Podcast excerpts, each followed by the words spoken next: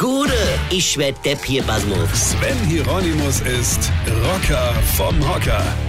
Wir haben ja heute das Thema Ärztemangel. Also mich wundert es nicht, denn wenn man Arzt werden will, dann muss man ja auch auf seinen Namen achten.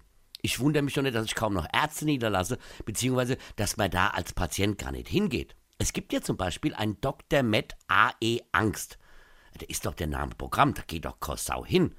Leute, wenn ich Angst heiß, da schaffe ich doch auf der Cup, in der Geisterbahn oder so, aber da werde ich doch kein Arzt. Ja? Oder Annemarie Bazille.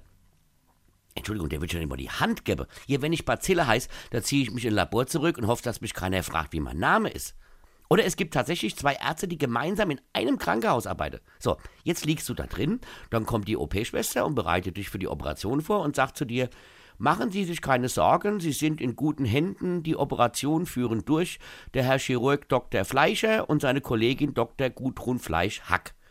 Freunde, so schnell bist du noch nie, selbst unter Vollnarkose, auf einem Bein aus dem Krankenhaus rausgehickelt. Gut, es gibt auch schöne Kombinationen wie Psychotherapeutin Christina Sorgenfrei oder ein Heilpraktiker wie Johann Hasch. Ja, und wenn der dir nicht helfen konnte, dann gehst du zu Hubertus Trinker. Und wenn das alles noch nicht gereicht hat, dann stattest du am Schluss Frau Dr. Lorette Maria da Silva Kotz noch einen Besuch ab. Und gut ist. Hasche, saufe Kotze und zack bist du geheilt. Weine kenn dich. Weine. Sven Hieronymus ist Rocker vom Hocker. Tourplan und Tickets jetzt auf rpr1.de. Weine kenn dich, Weine.